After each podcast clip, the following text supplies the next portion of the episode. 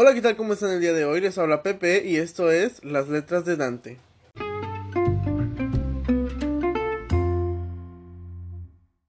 Buen día a todos, sean bienvenidos a este su podcast literario donde cada semana les hablo de un libro distinto, destacando los autores que se empeñaron en hacer una buena obra y de los que solo escribieron porque no tenían nada mejor que hacer.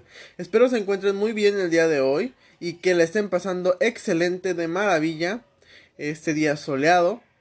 Eh, el día eh, que estén escuchando este podcast, espero lo disfruten, ya sea en camino, bueno, iba a decir en camino a la escuela, pero bueno, ahorita todo el mundo con esto de la cuarentena, pues no está yendo a la escuela, muchos no están trabajando, así que tienen más tiempo para escuchar.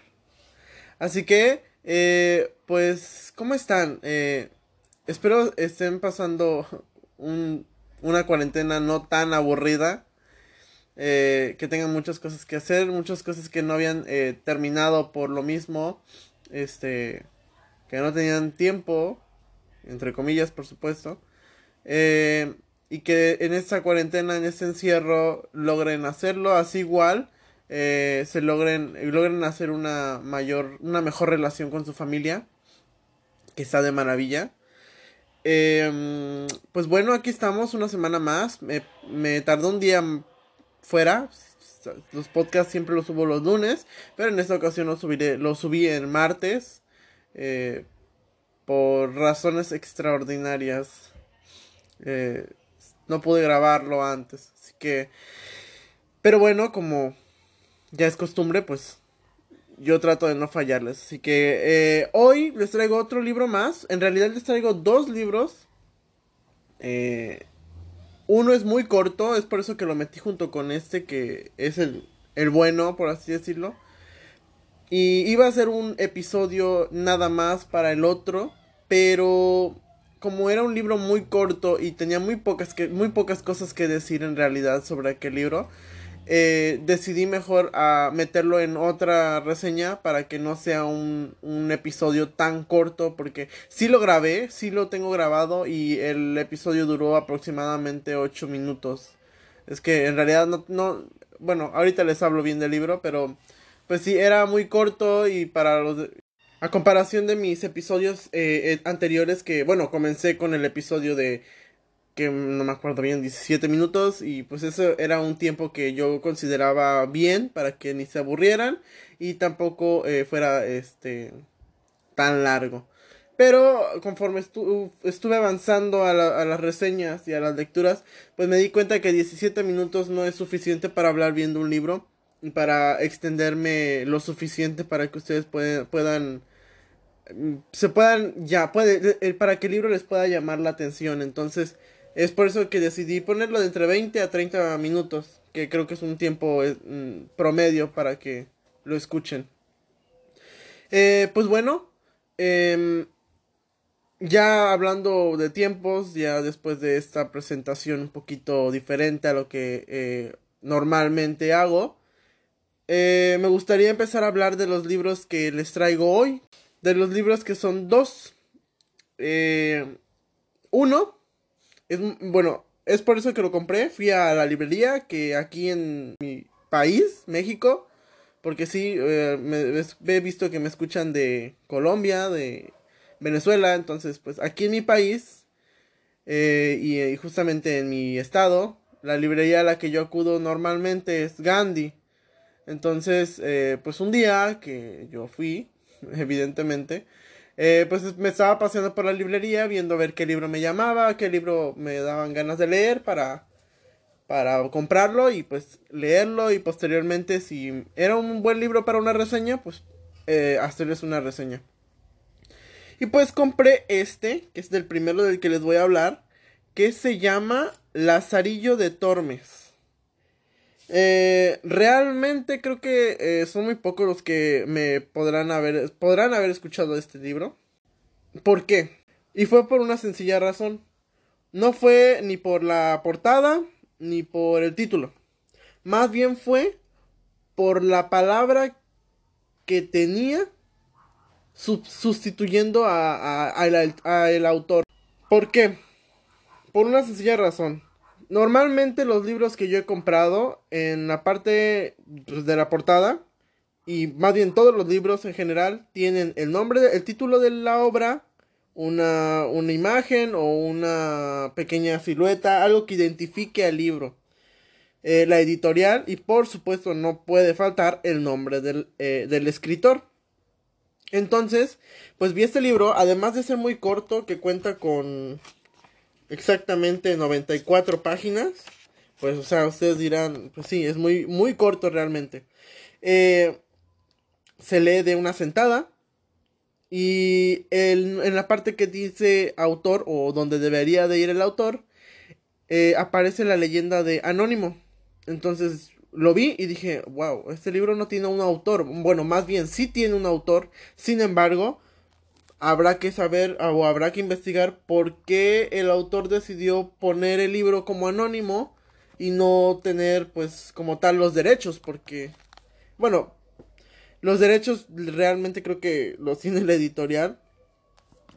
Eh, no se sabe hasta la fecha si el, el, que lo escribió o la que lo escribió fue hombre o mujer. Eh, estuve investigando bastante, bastante y pues algo que encontré fue más o menos como que fue un hombre, pero hay unas personas que tiran más a que fue una mujer por la manera de escribir. Eh, aquí justamente en el libro, en la parte de, de el prólogo, y de la de la una nota preliminar nos explica cómo fue que este libro salió a la, al, pues al tiempo no eh, el relato es corto es distinto a lo que yo tengo o, o lo que generalmente leo eh, no es una novela muy pequeña es un clásico pero no de México es un clásico español. Es una novela muy corta de la editorial, eh, bueno, la reeditaron aquí en México con la editorial Editores Mexicanos Unidos y pertenece a una colección que ellos eh, llamaron Grandes de la Literatura. Eh, en España esta novela es muy aclamada y aprecian mucho esta novela. Y por pues igual ya investigando me llamó más la atención y quise leerlo. Eh, nos aquí les quiero leer una partecita que tiene a ver si me permiten un segundo eh, aquí nos al principio de la novela nos habla sobre la obra de pues, lo que nos habla la historia eh, cómo surge esta historia la crítica social de aquel tiempo porque esta novela eh, no me acuerdo muy bien en qué año fue, pero fue, me parece, en 1800 y cachito. La, verdad no recuerdo muy bien el, el, dato, se los debo. Pero en aquella época lo normal no eran novelas de esta clase. Lo normal eran novelas medievales donde habían guerreros, eh, donde habían caballeros, eh, habían este, escuderos, eh, de batallas, novelas así. Entonces surge esta novela y la gente dice, ok, esto es algo nuevo, esto no es lo que normalmente hay. Y entonces, en, ese, en esa época en la que estaba en estas novelas de medievales, eh, hizo un pum. Y la gente se desató, se volvió loca porque pensaron, que ¿quién fue tan, eh, no sé, tonto o, o no sé cómo decirlo, la palabra exacta que para esta, esta oración que estoy tratando de decir? ¿Quién fue tan así para realizar una novela? ¿O quién fue tan loco para hacer una novela diferente a lo que normalmente eh, tenían? Este, entonces, pues sí. Y bueno, ya la historia como tal, bueno, les quiero leer la sinopsis como ya es costumbre. Y ya posteriormente vemos un poquito de lo que trata. Dice, eh, bueno, para empezar, deben saber que el asallo de Tormes es solo el nombre cortito, porque el título como tal original es La vida de Lazarillo de Tormes y de sus fortunas y adversidades. Que miren, tiene más adversidades que fortunas. Que ya ahorita les voy a mencionar un poquito. Eh, que pues son más adversidades que fortunas, como ya les dije. Ay, no, eso no. Nadie sabe quién escribió, como ya les había dicho, porque es anónimo. Y esa es la razón por la que compré. Son unas cartas. La, la novela son unas cartas que, este, Lazarillo envía a, vuestra merced, que hasta la fecha no se sabe quién es vuestra merced, no se sabe. Les leo, cito.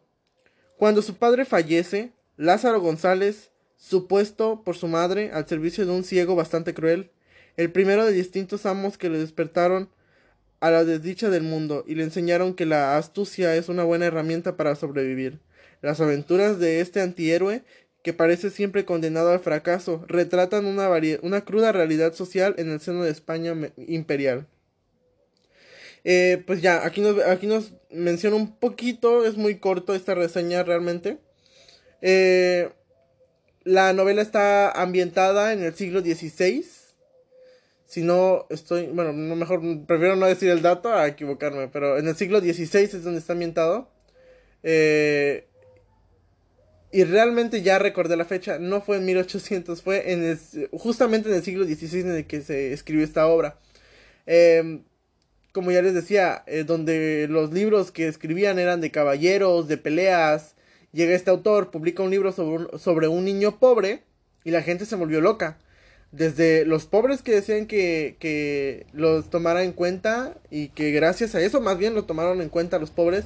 Y en otra parte la iglesia que lo veía mal. Porque pues en este libro se, se le da una mala imagen a la iglesia. Se habla mal de la iglesia. Eh, pero no quiero eh, enrollarme en estas discusiones.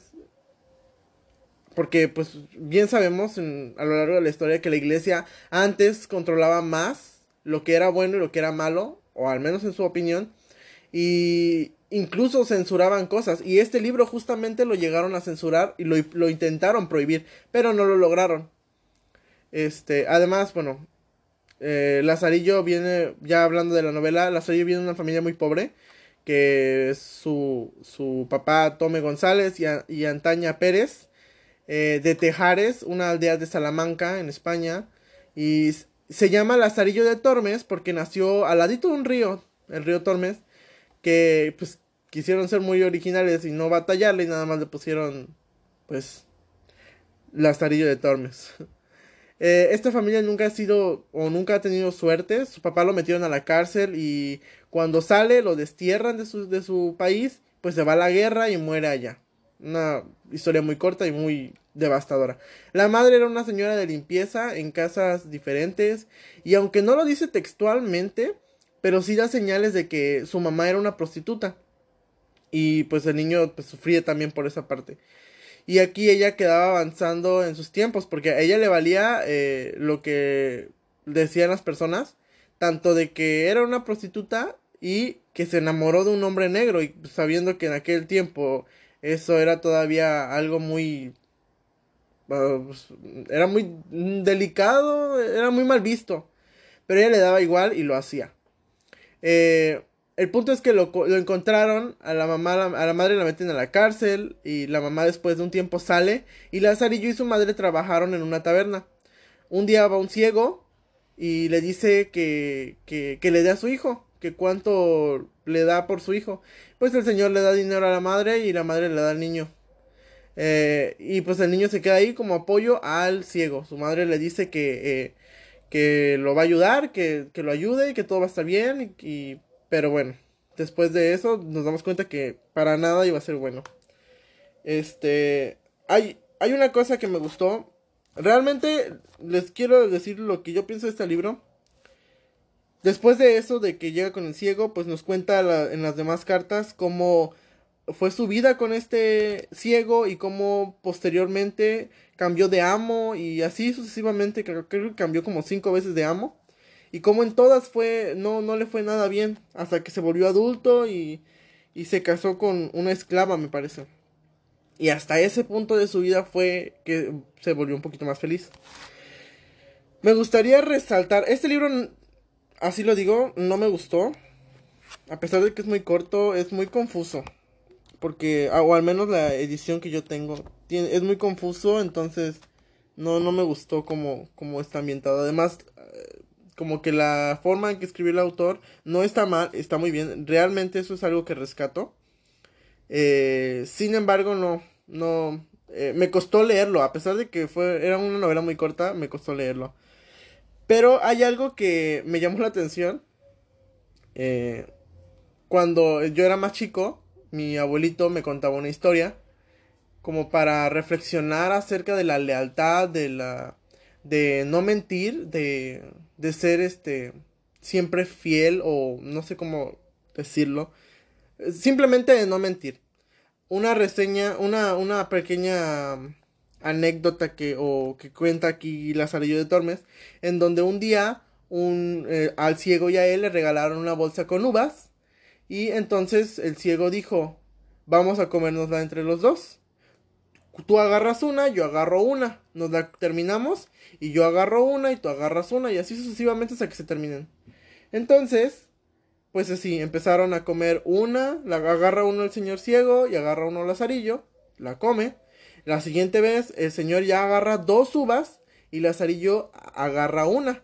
Y dice, bueno, ¿por qué está agarrando más? Si se supone que vamos a agarrar de una en una. Entonces dice Lazarillo, bueno, no le voy a decir nada. Y entonces, cuando el señor agarra otras dos, Lazarillo agarra cuatro. Y, la, y luego el señor agarra una. Y Lazarillo agarra tres. Entonces, al estar agarrando de más y demás, la bolsa se gasta. Se acaba, se le queda la última uva, se la come el señor ciego. Y el señor ciego le dice, ¿por qué me has mentido? Le dice, ¿de qué habla? Dice, eh, ¿por qué te has comido más de las uvas que, que te correspondían? Dice, yo no he comido ni una uva. Y le pegó, con su bastón le pegó en la cabeza y le dijo, claro que sí, porque has visto que yo he agarrado dos, dos uvas y no me has dicho nada. Y entonces has seguido tú agarrando más sin decirme nada. Y, y, así es como yo me di cuenta que tú agarraste más uvas. Y esta, esta pequeña reseña, esta, bueno, esta pequeña anécdota la cuenta Lazarillo. Y esa, esa, como enseñanza, esa pequeña, ese pequeño relato, me lo contaba mi abuelito como para enseñarme a, a, a ser sincero y a no mentir o a... Así, me, me explico. Entonces, me, fue un dato curioso y algo muy que me gustó de esta parte. Yo pensé que la historia no existía y que mi abuelito se la había inventado. Ahora veo que la sacó de un libro. Pero bueno, eh, esta novela le dio una puntuación de 3.5 porque tal vez no fue el mejor momento para leerlo. Yo siempre he dicho, si un libro no te gusta, puede ser por dos razones. Uno, el autor en realidad no escribió bien. O dos, no fue el momento indicado para leer ese libro.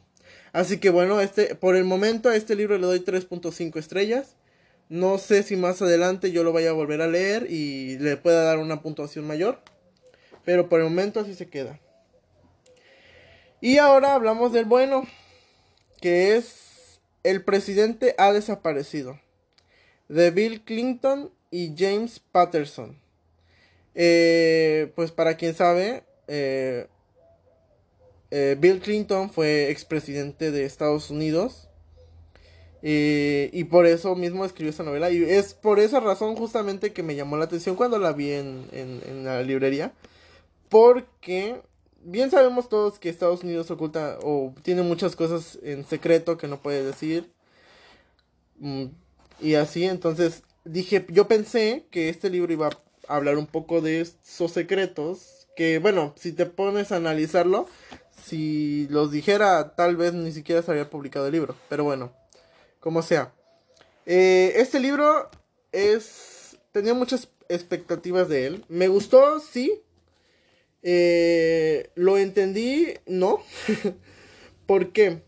Bueno, primero que Primero que nada les voy a leer la corta, corta, corta sinopsis que tiene. Cito, hay secretos que solo un presidente puede saber. Hay situaciones que solo un, puede, un presidente puede resolver. Pero hay decisiones que ni siquiera un presidente querría tomar. Esa es la sinopsis. Muy cortita en realidad. Eh, pues de qué va esta novela. Eh, el presidente desaparecido es un thriller que aquí lo menciona que solo un presidente podría escribir. Eh, tal vez sí, tal vez no, no lo sé. La historia es muy original. Em, trata de un... El presidente Duncan, que es acusado de traicionar el país porque eh, estuvo hablando con un terrorista eh, del primer mundo, que pues estaba tratando de atentar contra ellos.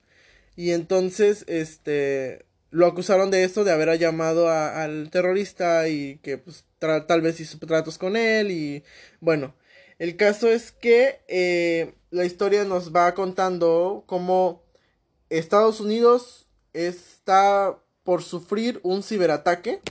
en donde un virus atacará a todos los servidores del, del país, deshabilitando todo y eliminando todos los, pues todo realmente.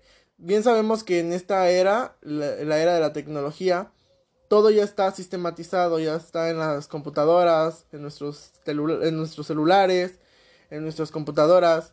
los estados de cuenta son electrónicos. Lo, ahora el dinero, pues bueno, es electrónico. Eh, los historiales médicos son electrónicos. Todo es electrónico. Entonces, ese era el problema principal en Estados Unidos, en la novela. Que si eliminaban todo o ese virus se activaba, eh, iba a eliminar todo, estados de cuenta, iba a eliminar historiales médicos, iba a eliminar eh, información del, del, de la Casa Blanca, de, del Pentágono, y esto iba a propiciar que el país decayera muchísimo económicamente y socialmente. Entonces el presidente desaparece, pues para, para tratar de resolver esta, esta situación. Voy a, no, no, les voy a hablar mucho de, esta, de este libro porque mm, sí estaría bien que lo leyeran.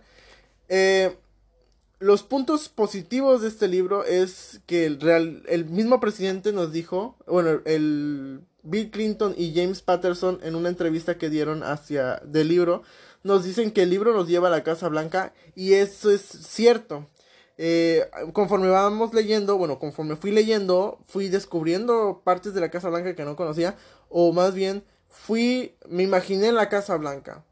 Uno de mis sueños es entrar a la Casa Blanca para visitarla por dentro. Eh, entonces yo veía, cerraba mis ojos y veía el todo de la Casa Blanca, cómo describían cada parte de la Casa Blanca. Pues qué mejor para describir la Casa Blanca que un expresidente que vivió ahí eh, pues varios años, ¿no? También dice que aquí nos pueden describir y, para nosotros descubrir decisiones imposibles a, de los presidentes. Y eso es verdad.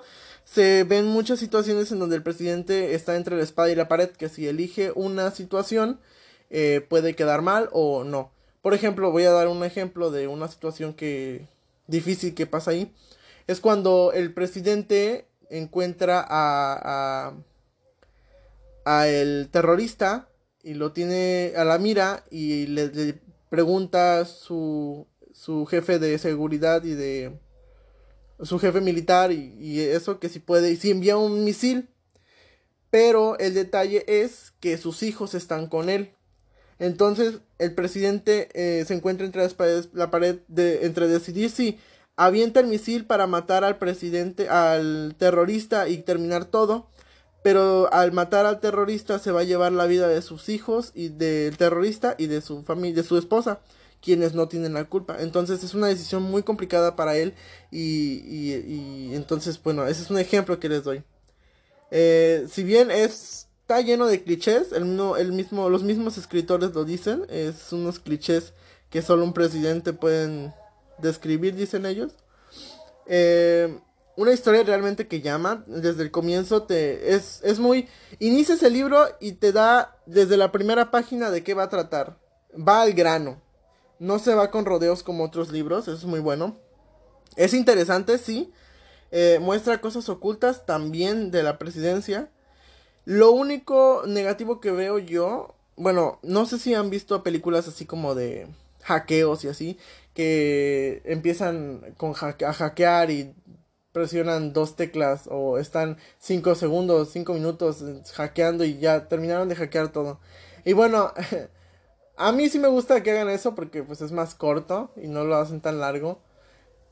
Eh, pero también me llamaba la atención de cómo lo hacían. Entonces, este libro explica eso. Y eso es lo negativo que le doy a este libro. ¿Por qué? Porque nos habla, por ejemplo, de, eh, no sé, el NTT, el ATTIT, el BGP, y, bueno, y son muchos tecnicismos que yo no entiendo y que probablemente ustedes tampoco, probablemente una persona que tenga conocimientos en informática y en, en ciberseguridad tal vez los conozca. Y, y ahora entiendo también por qué las películas hacen tan corto esa parte del hackeo, porque sí, es muy aburrida esa parte, esas partes, estaba leyéndolo y estaba durmiéndome, mis ojos se cerraban Eh, pues creo que esa es la única parte negativa que veo de este libro. Em, que usa muchos tecnicismos. Eh, digo, está bien. Eh, hicieron una buena investigación, se los aplaudo, eso es muy rescatable. Sin embargo, creo que no era la, mejor opción para un, un, libro que era una novela para el público. Entonces, ahí creo que pudieron haber resumido un poquito. Digo, está bien, pero... Ajá, a mí me aburrió un poquito esa parte. y bueno, pues creo que sería todo. El, este libro, no sé si han visto la película de El avión presidencial. Pues va más o menos de eso. El avión presidencial es una película que podría parecerse a esta novela. Eh, igual esta novela va a ser adaptada a la pantalla chica en forma de serie por la por la mm, compañía, no sé cómo se dice, de la televisora eh, Showtime eh, en forma de serie ya compró los derechos desde el 2018, me parece, o 2019. Entonces, bueno, no sé si ya salió, realmente no estoy seguro, o si está próximo a salir. Eh, pero ya, ajá. Entonces, eso sería muy interesante. Para una película o una serie es muy interesante realmente. Eh, me imaginaba yo las escenas. Tiene mucha acción, eso, eso me gustó igual. Entonces, pues si sale una serie o una película, realmente creo que sí la vería. A este libro le doy cuatro estrellas y media. Está muy bueno, pero pues como dije, lo de la... Eh, los, los eh, tecnicismos es lo que como que le da el medio punto menos. Sin embargo, todo bien.